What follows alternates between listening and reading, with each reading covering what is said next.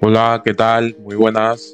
Bienvenidos todos a un nuevo programa de Bitácora Deportiva, hoy día lunes, eh, luego de un fin de semana bastante lleno de deporte nacional, lleno de deporte internacional y donde se han visto resultados algo sorprendentes dentro de, de todo lo acontecido.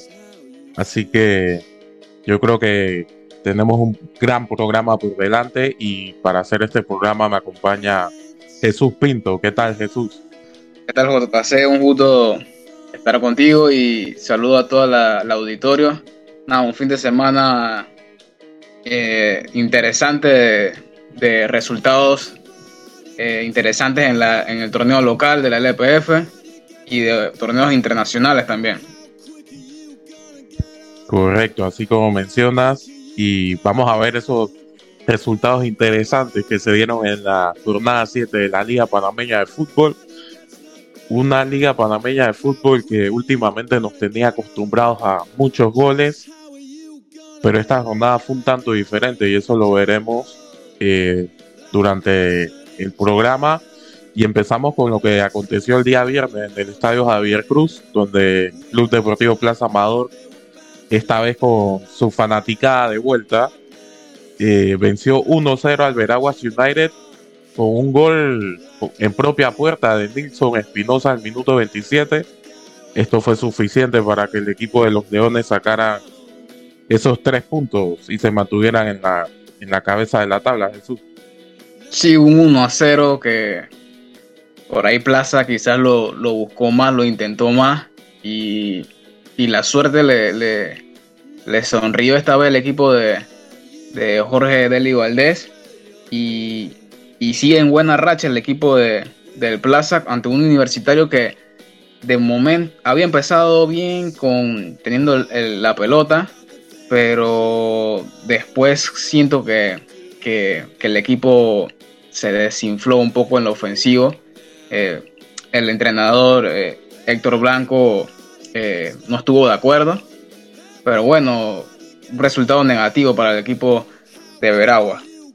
Sí, un resultado negativo para este equipo de Veragua que, que se mantiene todavía ahí en media tabla de la conferencia oeste, pero ya creo que es un proyecto que todavía no ha empezado a arrancar y, buscaban arrancar a este, este, equipo de Plaza Amador que yo creo que se, defendió bien de lo que intentó el equipo de Veraguas. Pero como dices, no, la suerte favoreció al Club Deportivo Plaza Amador. También tuvo una Aurelien que la puso en el travesaño cerca de los minutos finales, que pudo haber significado la duplicar la ventaja del equipo de Plaza Amador, un equipo de Plaza Amador que está invicto y que destacaba su técnico Jorge Deli Valdés eh, la mejora en defensa, ya que solamente ha recibido cinco goles en este torneo, una cara muy diferente a lo mostrado en el torneo anterior. Sí, el, profesor Jorge lo destacaba, que esa mejoría en defensa en comparación con el torneo pasado, ¿no? Y también eso de, que sacaban muchos empates. Y este torneo eh, es todo lo contrario, ¿no? Un equipo sólido en defensa y también sólido en ataque. Eh, crea las ocasiones y, es contundente de cara al arco. Y pareciera que ya eh, va en serio este equipo de, del Plaza con, el liderato de, la conferencia. Sí, correcto. Bastante criticado Jorge Deli Valdés en el turno anterior. Eh, y finalmente se le respeta el proceso y parece estar viendo los resultados de eso en este torneo. Vamos a escuchar lo que nos dijo casualmente el entrenador del Club Deportivo Plaza Amador eh, luego de la victoria el día viernes. Yo creo que sí, eh, muy disputado. Hoy ganamos con un gol en, contra. Es un equipo que se ordena muy bien atrás y cuando tú metes el balón en su zona tratan de ser dinámicos en la zona del balón. A pesar de que por ahí de repente en el segundo tiempo tuvimos situaciones más claras de llegar con, algún peligro, y quizás nos faltó ese último pase al mejor ubicado para poder finiquitar, pero bueno, eh, se defendieron muy bien. Y nosotros teníamos que cuidarnos del pelotazo que hacían ellos y en la segunda pelota, porque incluso venía del banco, la segunda, la segunda. Y creo que el equipo respondió muy bien, porque ya, bueno, por lo que habíamos visto de ellos, que es un equipo que cuando jugadores en punta eh, tratan de pivotear, siempre van a tener el apoyo de dos o tres por detrás y siempre hay uno o dos que van a la espalda. Eh, pero estuvimos bien y, pudimos responder bien a, su mejor ofensiva. Yo creo que sí, por el gol en contra, si lo hice por eso, yo creo que sí. Ante la insistencia, ante la insistencia, sobre todo en el primer tiempo de Gasper.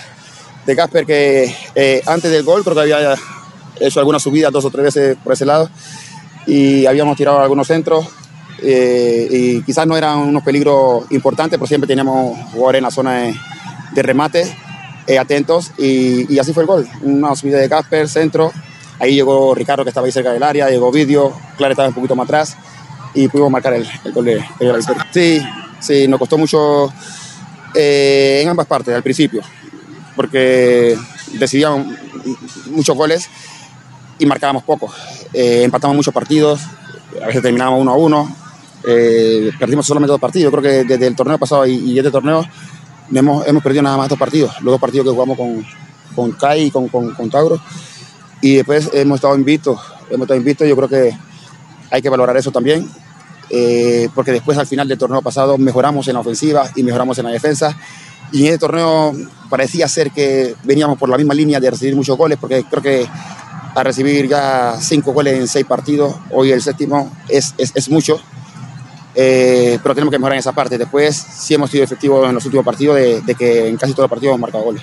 Vamos al día sábado, donde el Deportivo Árabe Unido y el Club Atlético Independiente arrancaban la arrancaban la, jornada del sábado en la Liga Panameña de Fútbol en un empate por ahí que, que pudo haber se pudo haber inclinado para cualquiera, la verdad, porque ambos tuvieron oportunidades, ambos eh, generaron mucho eh, para, llegar a, las áreas contrarias. Por ahí también se ve un poco afectado el Deportivo Árabe Unido con la expulsión de Francisco Vence en el primer tiempo. Vio dos amarillas casi una detrás de la otra. Y quizás esto, esto obligó al Árabe Unido a encerrarse un poco más y a, ser un poco más conservador para, para no irse tanto al ataque. El Club Atlético Independiente se presentó con, con varias rotaciones, un equipo que comentaba el, entrenador Franklin Narváez, que lo que buscaba era como, como venir a jugarle de tú a tú el Ara Unido, que sabe que acá en el estadio Armando de Valdés se mete mucho cuerpo, se juega mucho arroce y y él quería enfrentar un poco esto y al final se lleva un punto, para mí un buen punto a este equipo de, de Kai, le cae muy bien ante esta difícil visita. Sí, lo, resaltó el entrenador Franklin Narváez que venir a Colón no es fácil eh, y más con contra un equipo de árabe que, viene en buen momento, que viene demostrando buen fútbol. Y sí, como tú lo dices, un punto eh, peleado eh, y quizás valioso por el, por el, tipo de rival, ¿no? Pero ya en el partido siento que, que Árabe quizás merecía un poquito más. Eh, en los últimos minutos, los últimos 20 minutos, por ahí tuvo varias ocasiones que, que, pudo, pudo poner arriba al equipo colonense. Pero yo creo que en general el punto es, es valioso para los dos y, para Árabe también, teniendo en cuenta que, se enfrentó a, al líder de, la, otra conferencia, ¿no? Entonces, peleando también ese, ese, ese no descenso, es valioso el punto para ellos.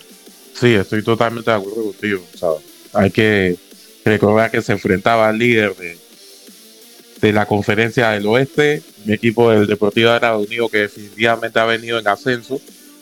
Así que ya hemos visto buenos partidos de este Árabe Unido, se ha venido recuperando poco a poco y yo creo que, el punto viene bien para ambos, como comentan. Vamos a escuchar lo que nos dijeron los entrenadores de ambos equipos. Julio César Deli Valdés por el lado de Árabe Unido y Franklin Narváez por el lado de Club Atlético Independiente. Sí, tal vez eh, cuando nos quedamos con 10 hombres, ambos equipos, en el primer tiempo daba la sensación de que nosotros intentamos un poquito más. Eh, luego en la segunda parte, un par de acciones al balón parado, hicimos daño, rematamos, pero no pudimos concretar por ponernos por delante en el marcador. Pero yo creo que fue un partido disputado, un partido muy disputado, un partido eh, muy igualado también. Merecíamos algo más, pero bueno, el fútbol es así, el fútbol hay que meterla adentro para, para poder ganar los partidos y no pudimos. Habría que analizar bien la situación, no sé realmente qué es lo que ha pasado. Eh, luego ya, bueno, eh, hablaremos con, con, Francisco a ver cuál fue la situación, qué provocó que le expulsaran. Y, pero yo creo que con los partidos que tiene Vincent pudo, pudo haber evitado esa situación. No, es que estábamos los dos equipos en igualdad numérica y, y, estábamos, yo creo que bien, pero yo creo que los dos equipos con 11 jugadores en el campo eh, hubiésemos estado yo creo que mejor. Yo creo que a nosotros tal vez nos, nos, afectó mucho más la, la expulsión que, que, al CAI. Sí, sí, definitivo. Eh, nos vinimos a, a, trabajar fuerte, a, a, utilizar una rotación eh, con jugadores eh, que tuviesen características de, mucho más eh, recorrido, de mucha más entrega. Bueno, siento que de inicio pudimos eh, dos, jugadas que pudimos anotar, pero bueno, no nos sale. Y tranquilo, porque es una cancha difícil, nos, vamos con un resultado favorable y bueno, a seguir trabajando, apretar, lo que viene no es fácil, nos vienen unos partidos en casa importantes y bueno, vamos a tratar de de dar lo mejor y, seguir sumando. No, sí, eh, fue parejo para, para, los dos. Creo que ahí hubo tarjeta eh, roja para ambos jugadores, una doble tarjeta amarilla, una roja directa. Así que creo que quedamos con la misma cantidad de jugadores, pero eh, pienso que nos, nos equilibra un poco por, por, la posición del jugador de nosotros. Entonces pudimos, pudimos balanceando, balancearnos bien, la tomamos con calma y eso es lo, lo que rescato de los jugadores. ¿no? Eh, hicieron un sacrificio importante para, para mantener el cero en defensa y bueno, lastimosamente no pudimos anotar, pero ahora tiene un gran equipo, está en su casa y bueno, veamos un buen resultado. No, no, realmente siento que la semana pasada eh, cometimos errores que, que anteriormente no, no, no habíamos cometido o, o no, no, el equipo contrario no había sido tan efectivo. Entonces, la semana pasada nos equivocamos en dos salidas y nos pusieron a pagar, como quien dice en panameño. Así es que tratamos de, corregir un poco esta semana. Eh, tenemos muchos jugadores golpeados también la parte defensiva, otros suspendidos. Estamos buscando la rotación eh, que nos dé ese, ese puntazo para seguir sumando. Bien, siguiendo con la jornada del sábado. Yo creo que este ha sido el mejor partido del torneo y sin apuras creo que ha sido el mejor partido del año en Panamá. El Club Deportivo Universitario empató 2-2 ante Potros del Este en el nuevo estadio. Ya no sé si llamarlo el Nido del Fénix, porque creo que ya no se llama así. El estadio universitario, vamos a llamar. Eh, porque este partido definitivamente que, que, fue un dame que te doy. Eh, fue una pelea, se puede decir, de como de dos pesos pesados que no, no bajaron los brazos nunca y bueno, estamos viendo el resultado, un 2-2 donde Universitario tomó la ventaja con un gol de David Álvarez. Eh, Murillo puso el empate para otros del Este en el descuento de la primera parte.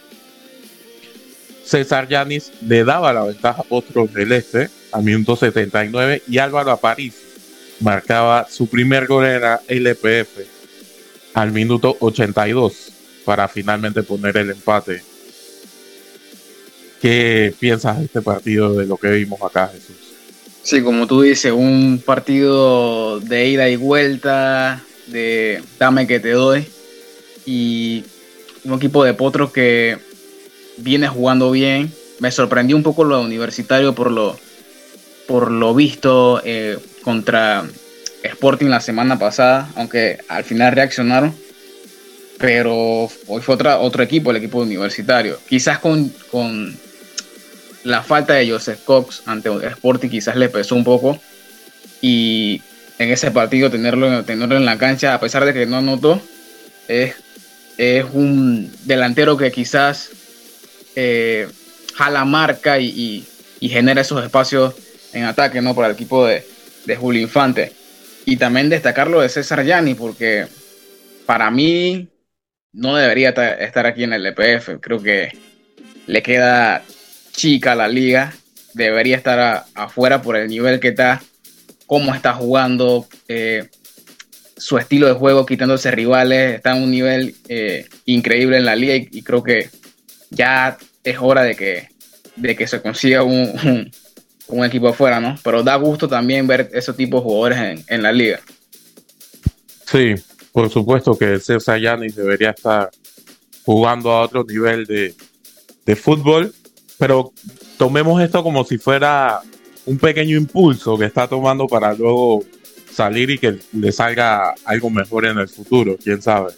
Pero sí, eh, es un jugador que, resalta por encima de los demás y, y para ser honestos, le ha venido súper bien a este equipo de Potros del Este que, que ya tenía bastante con, con lo que habían pasado el torneo y esa adición de César Gianni en, las últimas fechas los ha ayudado eh, brutalmente. El equipo de Deportivo Universitario, comentabas el tema de Joseph Cox, creo que Joseph Cox está buscando ese gol que, que lo metería a la historia del fútbol panameño como uno, como el segundo de, como el segundo que marca en jornadas consecutivas, eh, pero lastimosamente no, lo logró. Igual su presencia en el área siempre, siempre fue eh, importante para este equipo universitario porque jalaba marca y hacía que sus compañeros pudieran tener oportunidades de marcar también.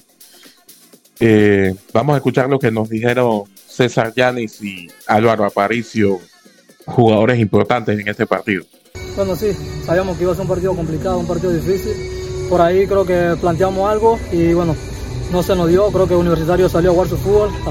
Tanto pelotazo nos complicó bastante y bueno, por ahí creo que sacamos un punto positivo venir acá. Sabemos que es complicado jugar en este campo y hay que sacar lo positivo de esto y ahora pasar la página. Bueno, César, eh, por ahí el equipo vino de menos a más, se vio en el partido, el entendimiento, no importa quiénes estaban al frente, se vio un equipo que propuso, pero ¿qué pasó en los últimos 15 minutos, sobre todo después del gol?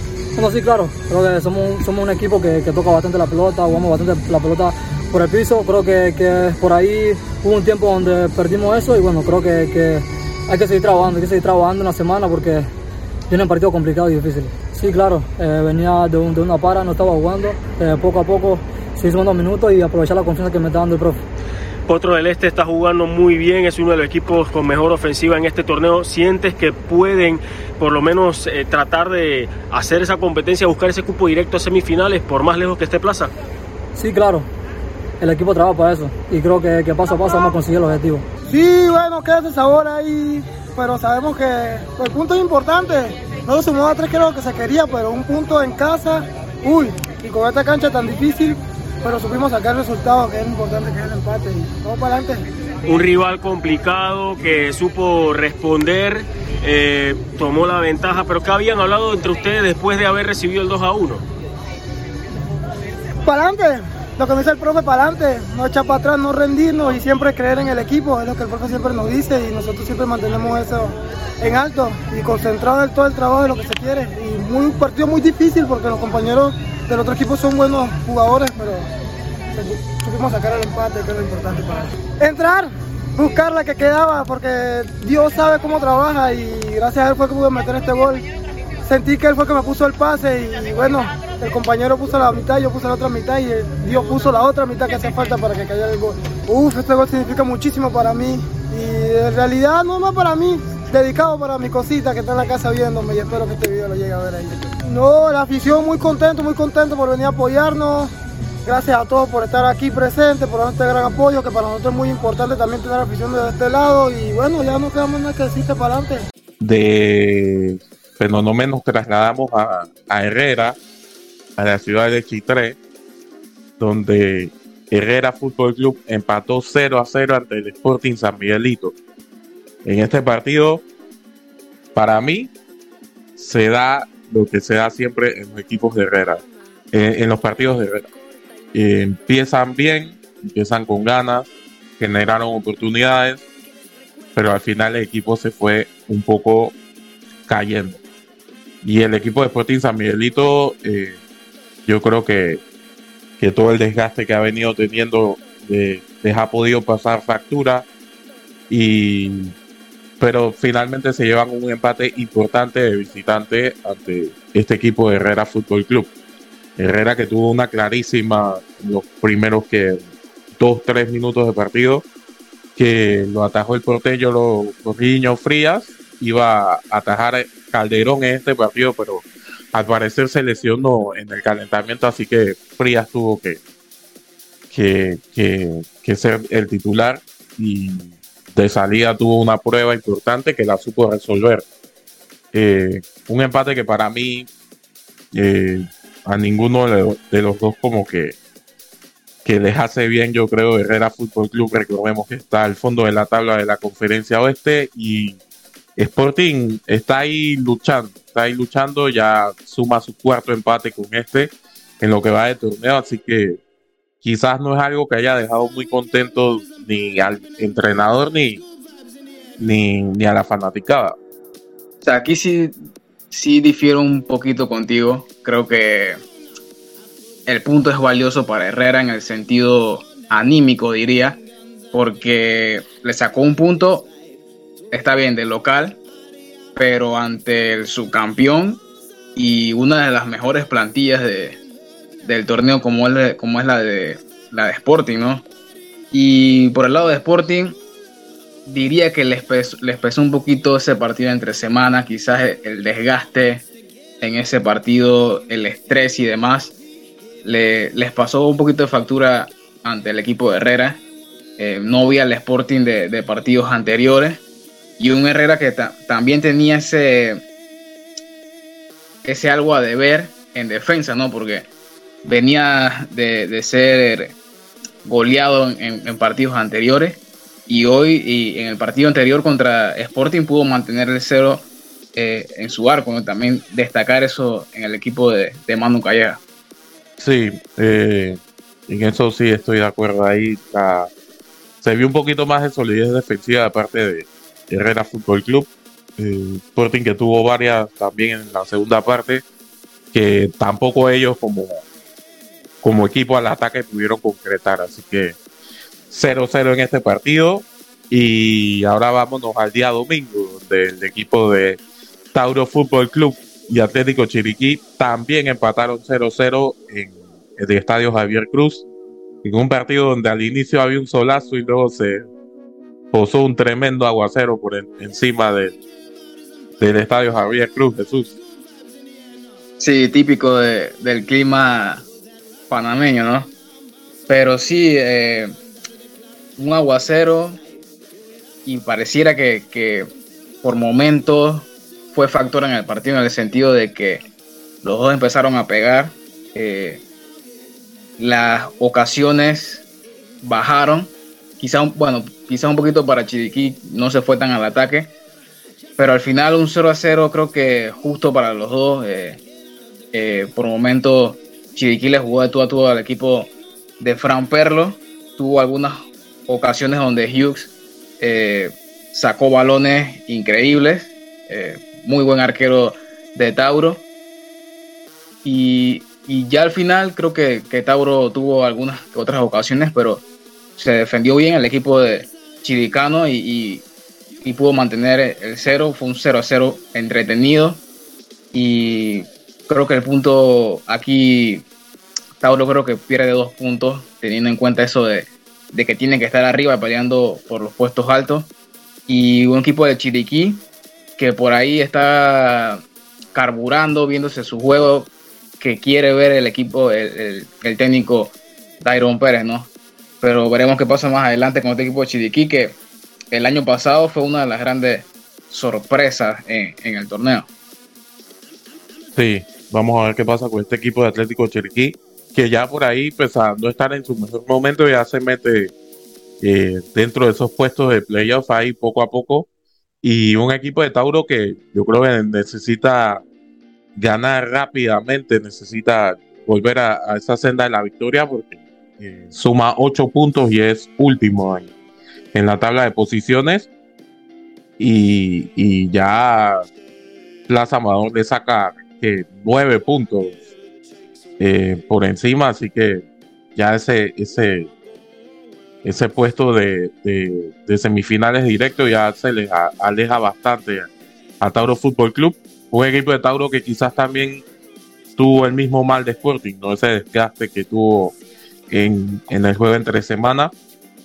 Eh, pero no sé, yo creo que, que, poco a poco se ve lo que, lo que busca Fran Perlo. Quizás hoy no tuvo, hoy, hoy sus atacantes no estuvieron tan finos como han estado en los últimos partidos. Pero bueno, eh, un 0-0 que, que por ahí, como quien dice, eh, le sirve más al Atlético Chiriquí que, al mismo Tauro. Vamos a escuchar lo que dijeron Javier Rivera y Fran Perro. La verdad, un punto muy importante, fuera de casa. Sabemos que la carretera siempre es difícil para nosotros y como un equipo como el Tauro, que es un gran, gran equipo, que sabe jugar bien la pelota, eh, supimos rescatar un punto, gran esfuerzo del equipo y bueno, a seguir mejorando para los partidos que vienen. Importante también dejar el, cero en el arco en defensa, ¿no? Claro, es muy importante porque sabiendo que venimos de regalar unos goles, con, por decirlo así, con plaza, que las ocasiones no se nos dieron, pero bueno, el, el, cero siempre es importante para, para ir entrando en confianza y el gol siempre va a caer después, ¿no? En cuanto al, clima, ¿tuvieron algunos problemas en, defensa en cuanto a la brisa, la lluvia y demás? Siempre, es difícil, siempre difícil. Creo que la pelota no se veía, la, lluvia te pegaba muy duro en la cara, pero bueno, el equipo supo mantener eh, una solidez atrás. Supimos, tuvimos algunas, algunos errores, pero creo que supimos mantener el cero, que es lo importante. ¿Qué les dijo el entrenador al medio tiempo eh, de cara a ese segundo tiempo? el, profe, el profe siempre nos llena de confianza, siempre nos dice que se muy bien lo, mejor de nosotros, que sin, sin preocupaciones, sin, sin, nada que nos, que nos vaya a impedir hacer nuestro mejor fútbol y creo que eso es lo que nos lleva cada día a, mejorar partido tras partido. Bueno, sí, eh, bueno, lógicamente como se venía dando la jornada, la idea era intentar poder sumar de tres para acercarnos a los puestos de arriba. No fue así, sí creo que tuvimos un, un primer tiempo un, con, intenciones, pero un poco accidentado, no, no tuvimos llegadas del todo claras. Ellos defendieron bien, en el segundo tiempo creo que buscamos un poco más, ellos se abrieron y creo que tuvimos la más clara del partido, pero bueno, cuando no es, no es y, bueno, nada, reponerse ahora el viernes con Sam. Y creo que nos faltó esa, esa claridad en el último pase o en el pase gol, eh, que no estuvimos finos, tuvimos la toma de decisiones no fue buena durante todo el segundo tiempo pateamos cuando no había que patear, tirábamos los centros cuando era, era pase. Entonces, bueno, eh, no hay excusa. Eh, lo importante de, todo, lógicamente, era ganar, pero bueno, eh, sumamos un punto, que creo que perdimos dos porque estamos de local. Pero bueno, ahora como te digo, ahora no hay tiempo como para tantos lamentos, corregir y pensar en el próximo partido. Bueno, mira, yo, no, yo no estuve a cargo de la pretemporada del equipo, yo tampoco aún todavía no he podido anexar a, mi cuerpo técnico, o sea que el preparador físico eh, que yo quiero traer aún todavía no ha llegado. Eh, ahora, yo soy el entrenador del equipo y, no puedo eh, dejar de lado lo que pasó antes, ¿ok? Pero tampoco me voy a hacer cargo de eso. Eh, ahora, lo, como te digo, ahora lo que me corresponde es mejorar lo que hay que mejorar. Si es el tema físico, será el tema físico. Si es el tema técnico, el técnico, el táctico, el táctico y, sin lamentos. Pero yo creo que de todo hay que mejorar un poco, desde la parte física, de la táctica, de lo técnico, porque bueno, ahora vamos a enfrentar eh, unos cuartos de final de Copa Internacional que no nos van a dar los chances que, nos dieron hoy. Entonces tenemos que ajustar muchas cosas. Bien, ahora Vamos a hablar un poco de lo que fue el último partido de la jornada, jugado allá en La Chorrera, en el estadio Agustín Muquita Sánchez. El San Francisco Fútbol Club vuelve a perder. Esta vez le gana la Alianza por un marcador de 1-0, con gol de Alcides Díaz al minuto 10. Y ahonda más en la crisis monje de este equipo de Alianza, Jesús. Sí, pareciera que que el barco se sigue hundiendo, ¿no? Y ¿qué podemos decir? O sea, ya lo hemos resaltado en, programas anteriores de que el San Francisco por momentos eh, intenta jugar bien, pero se desinfla. Y, y es lo típico que estamos viendo de este equipo, que también jugadores que quizás no, definen de cara al arco, tienen las ocasiones y no las llegan a definir.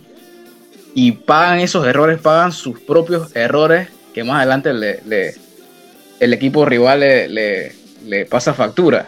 Sí, yo estoy, totalmente de acuerdo contigo. Eh, ese gol de que hace Alcides Díaz, el robo descarado que le hace Bombo Medina al defensa de, del San Francisco, yo creo que te, da a entender bastante cómo, cómo anda este equipo eh, en todo.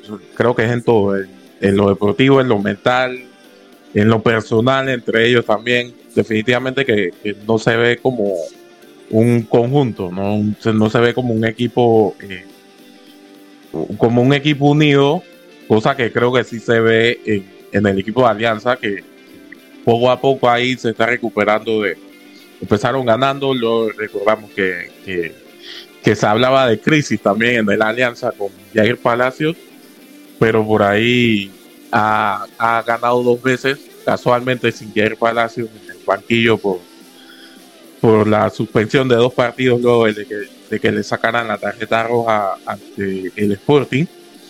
Y con el asistente técnico ya ha sacado dos victorias por la mínima, que que son suficientes para, para mantener al equipo ahí eh, metido en el cuento. un equipo de Alianza Fútbol Club que, que ha demostrado que, como que está volviendo, lo dijo Jair Palacio casualmente ese día contra el Sporting, que, que, ya había visto como que su equipo estaba reaccionando y estaba, estaba de vuelta. Para mí, eh, yo creo que los ha hecho reaccionar bastante lo que, lo que se vio contra, contra y lo que se vio en, Liga con CACAF. Y yo creo que, ojito, cuidado con esta alianza, eh, se notan se notan cosas que se vieron del torneo pasado que, que, que recordemos que salieron campeones. También yo creo que sinceramente San Francisco no debe tomarse como referencia eh, para medir el nivel. Quizás el San Francisco de ayer, más que nada, porque definitivamente se vieron mal. Y ese mal momento yo creo que, que, que, era, viendo ese mal momento creo que era esperado lo que vimos ayer casi a las 11 de la noche con el comunicado oficial donde la directiva informa que luego de los resultados obtenidos y luego un mutuo acuerdo con el profesor Gonzalo Soto se toma la decisión de poner fin a su ciclo de como entrenador del primer equipo y ahora tocará esperar a, quién puede ser su reemplazo.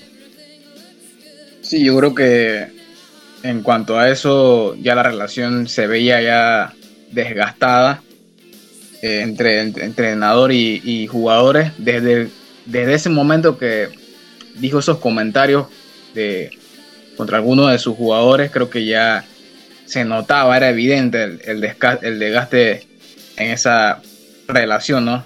Y resaltar lo que tú dijiste de, Alianza, ¿no? Creo que la palabra es, exacta es reencontrarse. Creo que se está reencontrando el equipo de Alianza con el Alianza del, torneo pasado, que era muy sólido en defensa, eh, tenía a Melgar en muy buen momento y creo que ya se, está reencontrando con ese equipo en este torneo. Vamos a escuchar lo que dijo Eduardo Raya, asistente técnico de Alianza, y lo que nos dijo también Alcides Díaz luego de la victoria del equipo Perico. Bueno, ante todo, eh, asistiendo al profe Palacio en lo que es la, dirección técnica del equipo. Eh, bueno, los chicos, como saben, vienen de un, de un partido entre semana, un torneo internacional tal vez se notó un poquito el desgaste de ese partido. Eh, trataron de hacer lo mejor posible en cuanto a, la parte de sacar el partido el día de hoy. Luego se nos complicó un poquito el partido con algunas lesiones de algunos jugadores por el desgaste del trabajo realizado. Y al final, bueno, se trabajó en equipo para poder sacar los tres puntos. Es aprendizaje constante, es desaprender para ir aprendiendo de vuelta. Y bueno, son oportunidades que da la vida Eh, el profe tiene la confianza en mí, me la ha brindado. Hemos conversado mucho en este tiempo que hemos podido trabajar juntos. Y bueno, las cosas se nos están dando como equipo, gracias al trabajo que hace él, que hacen los muchachos y el cuerpo técnico, ¿no? Eh, profesor, este, el siguiente partido, ¿no? Ahora reciben al Herrera FC. Ellos vienen de disputar unos encuentros bastante difíciles, en los cuales no han conseguido tal vez eh, puntuar de a tres. Sé que van a venir con todo para este partido, a pesar de que lo hagan eh, de visita. Y nosotros tratar de, de proponernos rápido, recuperarnos esta semana, que por lo menos tenemos esa ventaja de poder recuperarnos esta semana lo del partido del día de hoy y mantener ese mismo norte, poder sacar los tres puntos y mostrar ante todo un mejor juego. ¿no? ¿Qué se espera de la alianza ahora luego de, de competir una competición internacional? ¿no? Eh, se ve una alianza diferente, ¿no? ¿Qué, ¿Qué, se espera de la alianza para lo que viene? Bueno, lo más importante, hacer venda lo que, de lo que pasó en el torneo, eh, el aprendizaje que se llevó a los muchachos, recordar que este equipo tiene mucha, suerte, recordar que este equipo tiene muchas, muchos jugadores eh, casi, casi recién salió con cédula. Y bueno, lo importante es que ellos han recibido ese aprendizaje de la mejor manera posible. Tal vez nos hubiera gustado mejor, un mejor desenlace para el torneo, pero esto es lo que Dios nos dio y bueno, lo que fue el aprendizaje de ese torneo. Bueno, gracias por la entrevista. Primero que estoy, buenas noches.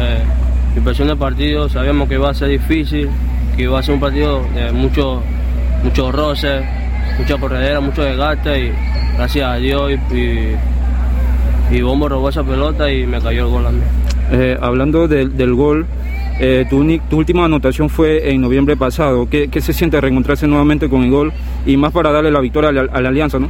no, la verdad se siente un alivio eh, marcar nuevamente con el equipo y, y, darle gracias a Dios siempre por, por, por ponerme en la posición y en el, en el lugar para marcar el gol. ¿Qué significa esos tres puntos del día de hoy? Bueno, esos tres puntos significan mucho para el equipo porque venimos de perder tres partidos seguidos en la, en, la, en la, ronda nosotros y gracias a Dios pudimos sacar estos tres puntos para pa seguir subiendo en la tabla. ¿Qué se espera de la alianza ahora de, para lo que viene? Bueno, se espera eh, mucha, mucha lucha, mucho sacrificio por todos los compañeros y el cuerpo técnico y, y a ver qué sale en cada partido, trabajar día a día. Bien, vamos a repasar la tabla de posiciones luego de, de siete jornadas jugadas. El, la conferencia este, el Club Deportivo Plaza Amador lidera con 17 puntos, el Deportivo Árabe Unido eh, le sigue con 11 puntos, al igual que Potros del Este con 11 puntos. Eh, Sporting San Miguelito es cuarto con 10 puntos, seguido por el Alianza que también tiene 10 puntos y cierra la tabla en sexta posición. El Tauro Fútbol Club con 8 puntos. En la conferencia del oeste, el Club Atlético Independiente eh, es primero con 14 puntos, seguido por el Club Deportivo Universitario con 9 puntos. Eh, Atlético Chiriquí es tercero con 7 puntos. Veraguas United es cuarto con 6 con puntos. Y cierran la tabla San Francisco Fútbol Club y Herrera Fútbol Club, ambos con 4 puntos. En la tabla de descenso, eh, por ahí la lucha está definitivamente entre Deportivo Árabe Unido, suma 21 puntos, el Veraguas United Football Club, que tiene 18, y el Club Deportivo Universitario con 17 puntos. Esto recordando que es la tabla acumulada. Y mencionamos los tres que están al final, al día de hoy. Eh, vamos también a repasar lo que es la jornada 8, lo que será la jornada 8 de este torneo clausura, donde el San Francisco Fútbol Club tendrá un partido bastante duro ante el Tauro Fútbol Club. Sporting San Miguelito recibe al Veraguas United, Atlético Chiriquí recibirá a Potros del Este, Club Atlético Independiente va a recibir al Plaza Amador, Alianza Fútbol Club recibirá al Herrera FC y el Club Deportivo Universitario recibirá al Deportivo Arauni. Partido interesante de esta jornada 8, Jesús. Sí, duelo de, de líderes de conferencia. Plaza contra eh, el Club Atlético Independiente. Una, un partido quizás con potencial final, ¿no? Por, sí. por, por, por, los líderes que son y, y, y, el buen momento de Plaza y quizás el, el CAI que en los últimos partidos por ahí eh, no ha sacado los resultados deseados, ¿no? Y el otro partido que por tradición eh, e historia, el San Francisco contra, contra el Tauro, ¿no? Hoy, eh, hoy en día quizás eh, dos equipos necesitados de, puntos, urgidos de puntos, para seguir en, la pelea, ¿no? Por, por meterse en, en algún puesto a los playoffs. Sí, totalmente. Definitivamente que es un partido que no agarra en tan buen momento a los dos como hubiera sido en el pasado, pero yo creo que eso también hace el partido que sea interesante. Eh, lo que veremos en el Agustín Muquita Sánchez, me parece que ese partido podría ser el día viernes, así que vamos a esperar lo que suceda en ese partido. Bien, ahora vamos a tocar por encima lo que ha sido la participación de Panamá en el Mundial Sub-15 de béisbol que se está llevando en, se está llevando a cabo en, México, en, en Hermosillo, si no estoy equivocado, y donde Panamá ya suma una victoria y una derrota. La victoria la consiguió ante Colombia en un partido donde Jeremy Vargas tiró un no-hitter en cinco entradas, ya que Panamá ganó 10 carreras por cero en este partido. Eh, y bueno, interesante este no-hitter para, para el pitcher panameño. Sí, interesante, ¿no? Eh, que muy poco se ve en, en el béisbol un, un sin hit. Y, y, nada, felicitarlo por, por esa gran labor ¿no? que, que vienen haciendo los muchachos y empezar con pie, con pie derecho en el torneo. Sí, empezaron con pie derecho, pero el día sábado, en un partido que se extendió por, por lluvia, el equipo panameño cayó derrotado 4-0 ante el equipo de Japón, donde Ayato Watanabe controló prácticamente todo el juego hasta que en la cuarta entrada se, se tuvo que detener el partido. Y bueno, Japón sacó la victoria. Aquí Panamá definitivamente que, que no fue un buen partido para ellos y ahora les toca el día de hoy en la noche eh, enfrentarse a, un equipo de Francia que por ahí a ver qué, qué, es lo que trae este equipo de Francia que, que viene de caer ante Colombia 6-1 y ante, y ante Japón 0-1 eh, así que veremos qué, qué, es lo que pasa en este, en este partido. Sí, quizás por ahí Francia no, no destaca mucho en, en béisbol, pero creo que esto es entre prospectos jóvenes que se quieren lucir y, para ganarse quizás eh, más adelante algún, alguna firma o un contrato, ¿no? Así que eh, no hay que mirar a los, a los rivales entre comillas débiles, y jugar los partidos con seriedad. Claro, por supuesto. Vamos ahora a un mensaje de nuestros amigos del Metro y regresamos con la segunda parte de este programa de lunes de Bitácora Deportiva. No bajes la guardia. Recuerda llevar tu mascarilla puesta mientras viajas con nosotros. La metrocultura la hacemos juntos. Metro de Panamá, elevando tu tren de vida. Bien, eh, estamos de vuelta para este programa de lunes de Bitácora Deportiva. Eh, hablando de torneos internacionales, yo creo que va a ser interesante lo que se dará esta noche también en ese partido ante Panamá y Canadá por la eliminatoria FIBA para el Mundial 2023, Jesús.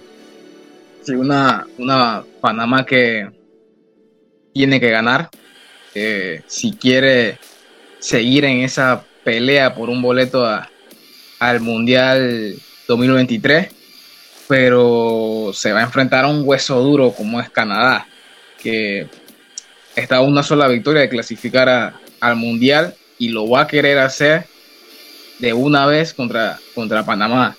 Así que eh, la tiene muy difícil el equipo panameño, pero esperemos que que se pueda sacar el resultado, ¿no? Un resultado positivo en este partido.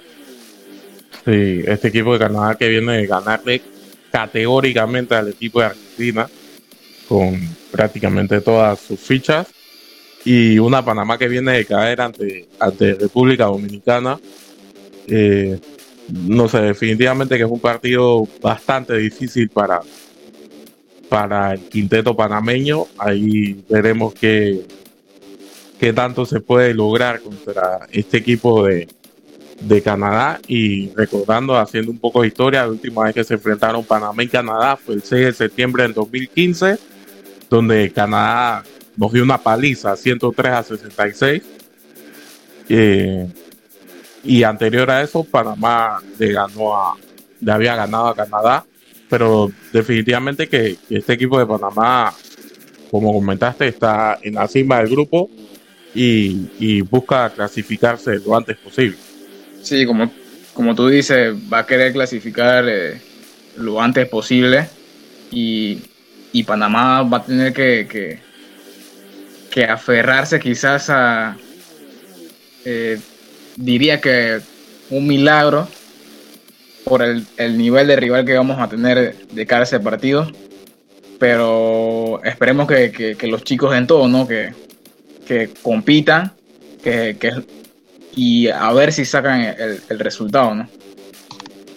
Sí, esperemos que, sea un buen partido para, para los panameños y recordemos que este partido será el día de hoy en la arena Roberto Durán a eso de las 7 de la noche y bueno, esperemos también que, que la gente vaya a apoyar a los muchachos.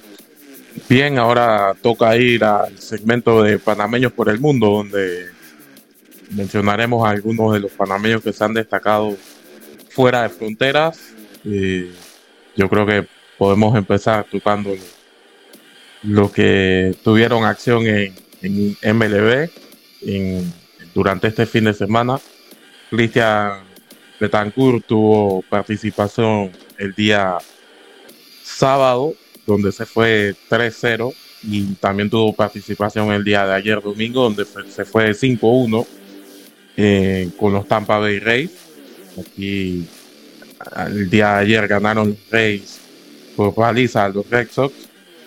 Eh, Jaime Barría también tuvo acción el día de ayer, donde lanzó dos episodios, permitió tres imparables y una carrera limpia. También volvió a uno de los que se enfrentó. Esto fue con los Angels. Eh, Edmundo Sosa también vio acción el día de ayer, se fue de 3-0 con un ponche. Y Paolo Espino vio acción el día sábado, donde se llevó la derrota, lanzó 5.1 episodios, recibió 7 imparables y permitió 3 carreras limpias, dio 4 ponches. Ahí no le fue muy bien a, a Pablo Espino con los Nationals. Eh, Jesús, ¿qué tienes por allá?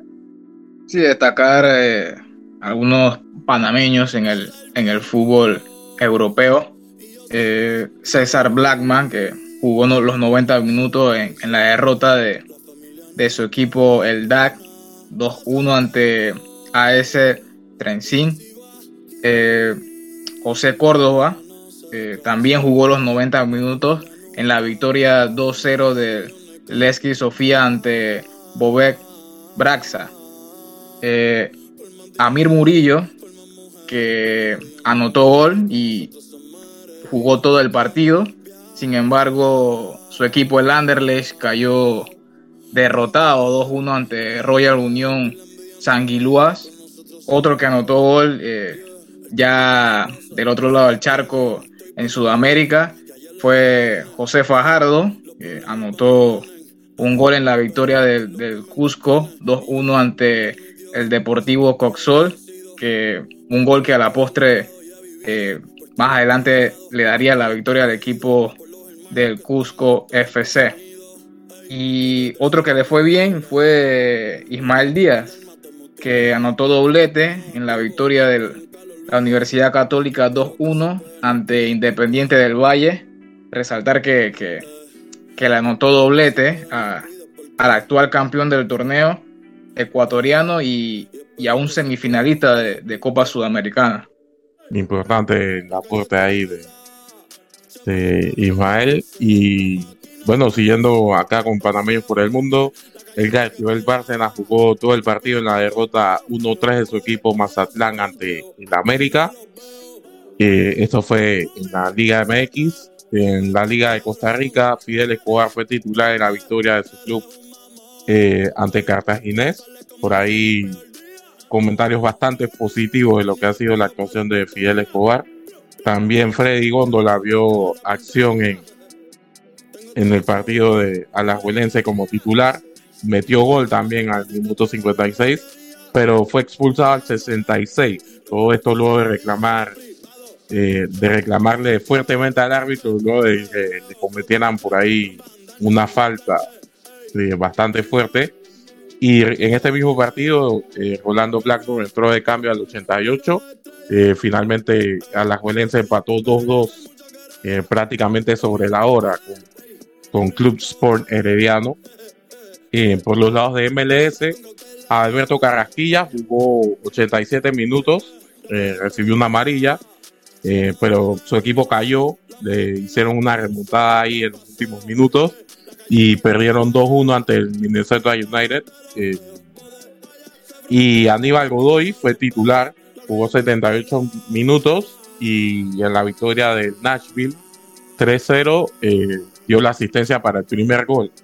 Así que Godoy que, que, le fue bien este fin de semana. Y no sé si tendrás algo más por allá, Jesús. No, JC, creo que hemos resaltado quizás eh, los más destacados en, en, los panameños por el mundo, ¿no? Eh, quisiéramos resaltar todos, pero eh, muchos, muchos tuvieron actividad y, y nada, esperemos que, más panameños se, se destaquen, ¿no? en el fútbol internacional, en el deporte internacional. Sí, totalmente. Si nos pusiéramos a mencionarlo todo, creo que nos daría para un programa entero. Así que esto fue lo más destacado de, los panameños en el extranjero. Eh, vamos ahora a otra pausa del metro y venimos con el último bloque de este programa de Bitácora Deportiva. La línea 1 del metro pronto llegará a Villasaita, beneficiando a más de 300.000 residentes del área norte de la ciudad. Contará con una estación terminal con capacidad de 10.000 pasajeros por hora. Metro de Panamá, elevando tu tren de vida. Bien, de vuelta acá en este último bloque del programa lunes de Bitácora Deportiva. Eh, es lunes, hay que repasar lo que sucedió en el fútbol internacional y vamos a empezar primero con lo que empezó, con lo que pasó en, en la Premier League este fin de semana, eh, donde eh, la jornada 4 abrió con victoria del Manchester United eh, con gracias al gol de Bruno Fernández sobre Southampton, esta victoria visitante. Debutó Casemiro con el equipo del United, debutó eh, de cambio en la segunda parte, así que ya por ahí el United que va poco a poco levantando cabeza, pero Cristiano Ronaldo sigue en el banquillo de suplente. Eh, también entró al partido, pero, pero jugó poquísimo. Eh, pasando a otro partido, el Chelsea venció 2-1 al Leicester City con doblete de Raheem Sterling. Eh, Harvey Barnes eh, descontó para el equipo del Leicester. El Brighton le ganó 1-0 al Leeds United. Manchester City le ganó 4-2 al Crystal Palace. Este partido lo empezó perdiendo el City 2-0 y Bernardo Silva empezó la remontada, pero Erling Haaland definitivamente se lleva los los focos por encima de él con ese hat-trick que hizo para darle la victoria como al Manchester City 4-2. El Liverpool se paseó en Anfield ganando 9-0 al Bournemouth. Eh, doblete de Luis Díaz, gol también de Harvey Elliott, gol de Trent Alexander Arnold, doblete de Roberto Firmino, gol de Virgil van Dijk también, gol de Fabio Carvalho y un autogol de Chris Meffam fueron fue lo que subió al marcador en este, en este partido disputado en Anfield. En Brentford empató 1 a 1 ante el Everton. Eh, el Arsenal, que sigue enrachado, este equipo del Arsenal, le ganó 2-1 al, al Fulham con goles de Martin Odegaard y de Gabriel Magaláes. Eh, Alexander Mitrovic descontaba para el Fulham. El Wolf eh, empató 1 a 1 con el Newcastle. El West Ham venció 0-1 al Aston Villa. Y el Nottingham Forest cayó 0-2 ante el Tottenham gracias al doblete de Harry Kane al minuto 5 y al minuto 81. Acá en la Premier League, luego de cuatro jornadas, el Arsenal está liderando la tabla, algo que no se veía bastante tiempo, seguido por el Manchester City, el Tottenham, el Brighton y el Leeds, que cierran los cinco primeros puestos de, de la tabla. Tiene por allá los resultados de la Serie A, Jesús. Sí, una jornada 3 interesante en el fútbol italiano que empezó con la victoria del Udinese 2-1 en su visita a Monza. La Lazio que sorprendió ahí al Inter venciendo 3-1 al equipo de, de Inzaghi. Felipe Anderson eh, anotó eh, el primer gol por el equipo de la Lazio. Eh, Lautaro Martínez puso el empate parcial al 51. Y a 15 minutos del final, Luis Alberto con un golazo de, de larga distancia marcaba la ventaja del 2 a 1 del equipo romano. Y Pedro, Pedrito, el recordado jugador de en su momento con el Barcelona, sellaba la victoria al equipo de, de, Mauri- de Mauricio Sarri. En otros resultados, el, el Torino venció de visita 2-1 al Cremonese. La Juventus empató en casa ante la Roma con un golazo de Dusan Blajovic al minuto 2. La Roma Y- que la Roma que fichó a Andrea Velotti de- del Torino. Correcto, correcto. El, el gallo. Y Jamie Abraham al 69 puso el empate 1 a 1 con asistencia de un viejo conocido en, en Turín, Paulo Dybala. En otros resultados, eh, la Spezia eh, empató a 2 ante el Sassuolo. El Milan venció 2-0 al Bologna con gol de Rafael Leao a los 20 minutos de partido. Y Oliver Giroud se lleva la victoria al equipo del, del Milan al 58. Eh, la Salernitana sorprendió a la Sampdoria que venía de empatar ante la Juventus 4 a 0. Le pasó por, eh, por encima al equipo genovés. La Atalanta que venció de visita 1 a 0 eh, al Hellas Verona con gol de, de Cook Miners al minuto 50 le daría la victoria al, e- equipo de la DEA. El Leche empató a 1 con el Empoli y el partido que cerraba la jornada 3, la Fiorentina ante el Napoli, que empataron a 0 en Florencia. Eh, por los lados de, de Alemania, el Friburgo venció 1-0 al, Bochum. El Mainz cayó 0-3 ante el Bayern Leverkusen. El Leipzig le ganó 2-0 al Wolfsburgo con doblete de Christopher Nkunku. El Hoffenheim le ganó 1-0 al Augsburgo. El Schalke cayó 1-6 ante el Unión Berlín. El Hertha cayó 0-1 ante el Borussia Dortmund con, que ganó con gol de Anthony Modeste. El Bayern por ahí tuvo tropezón y tuvo que remontar para poder empatarle al, al Mönchengladbach. 1-1 terminó ese partido. Marcus Thuram le daba la ventaja a los visitantes, pero Leroy Sané puso el empate final 1-1. Eh, a destacar que en este partido el Bayern hizo 33 remates y 20 a puerta y solo uno fue al fondo. El Colonia empató 0-0 ante el Stuttgart y el Werder Bremen cayó 3-4 ante el Eintracht Frankfurt en un partido de toma y daca ahí para cerrar la jornada 4 de, de la Bundesliga. Eh, los resultados de la de la League One los tienes por allá, Jesús. Correcto, JC. Eh, Ajaxio y Lille abrieron la jornada 4 donde el Lille eh, sacó una victoria para olvidar esa goleada de, del Paris Saint Germain, venciendo 3 a 1 a, al Ajaxio, el equipo del Lille. El Auxerre, que venció 1 a 0 al Racing de Estrasburgo. El, el Lens, que venció 2 a 1 al Stade Renault. El Nantes venció 3 a 1 al Toulouse. El Lorient venció 2 a 1, 2 al Clermont Foot. El Troyes venció 3 1 al Angers. El Stade Brestow cayó 7 a 0 sorpresivamente ante el Montpellier. El Niza, que cayó 3-0 ante el Olympique de Marsella. El Stade Rennes empató a 1 con el Olympique Lyonnais.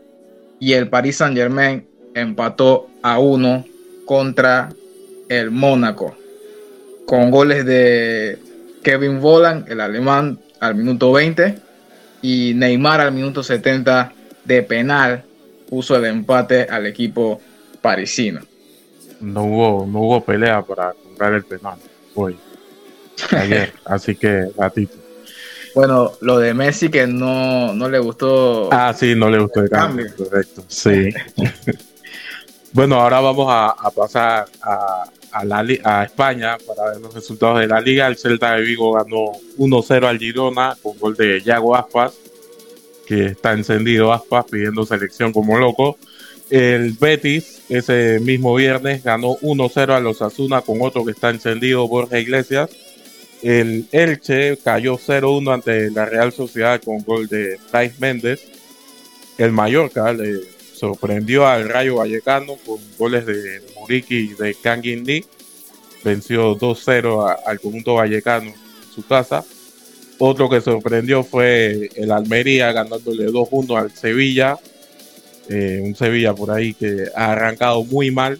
El Getafe y Villarreal empataron a 0 el Barcelona goleó al Valladolid eh, con doblete de Robert Lewandowski. Para, para mí, el segundo gol de Lewandowski debió haber sido anotado como su gol, pero bueno. Eh, Pedri eh, también se sumó a la fiesta y Sergio Roberto coronó la victoria al minuto 2 del descuento del partido.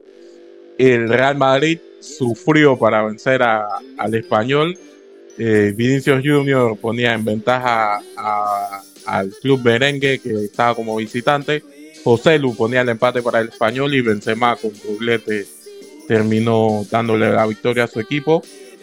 El día de hoy vean el Cádiz y Athletic Club y el Valencia Atlético de Madrid para cerrar la jornada 3 acá en, España.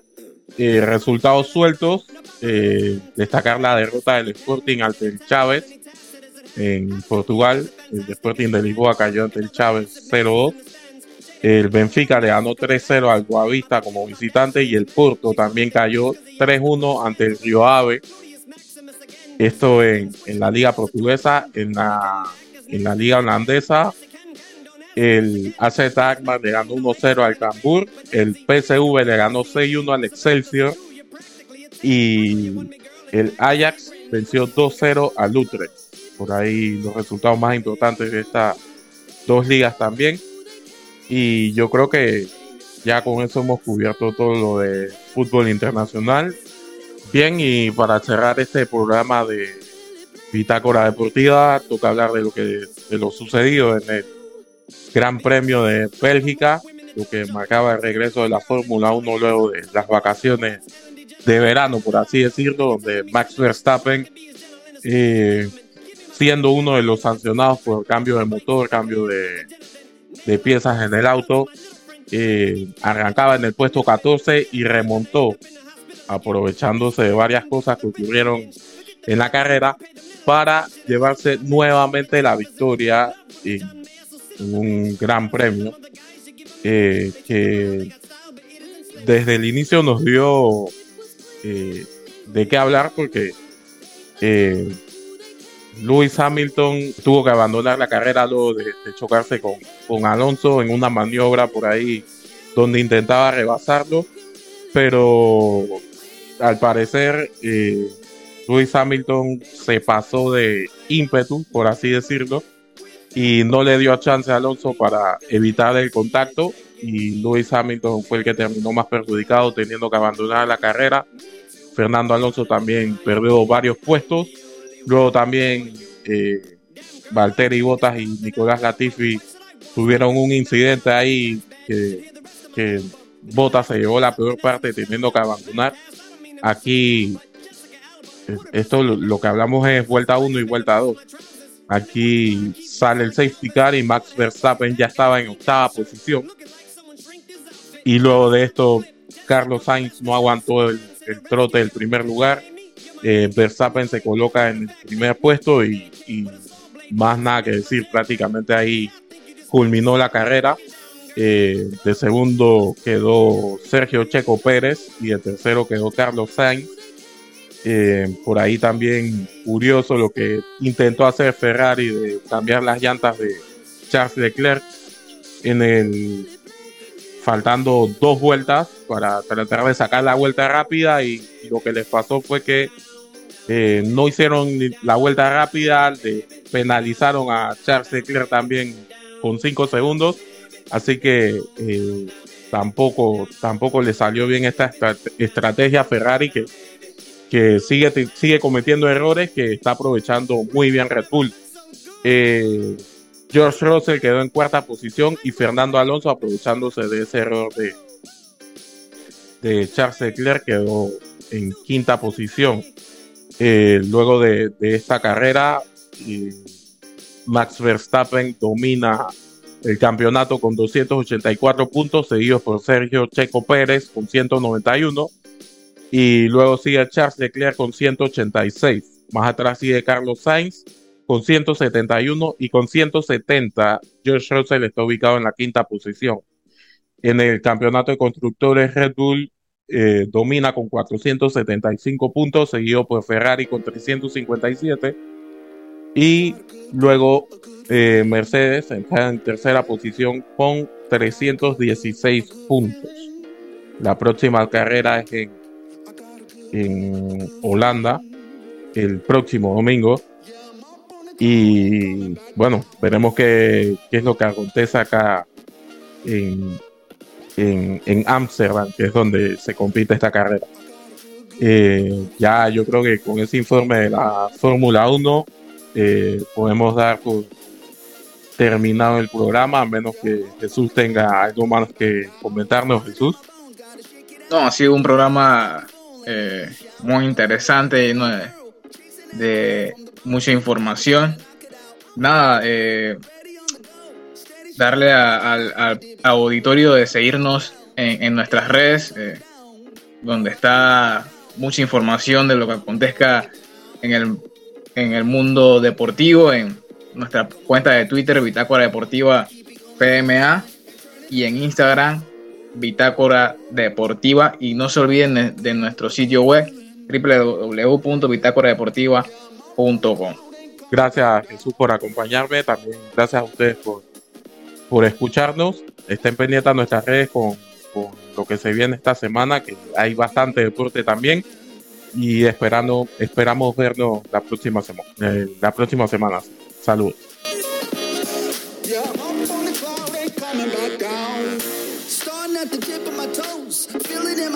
Clothes.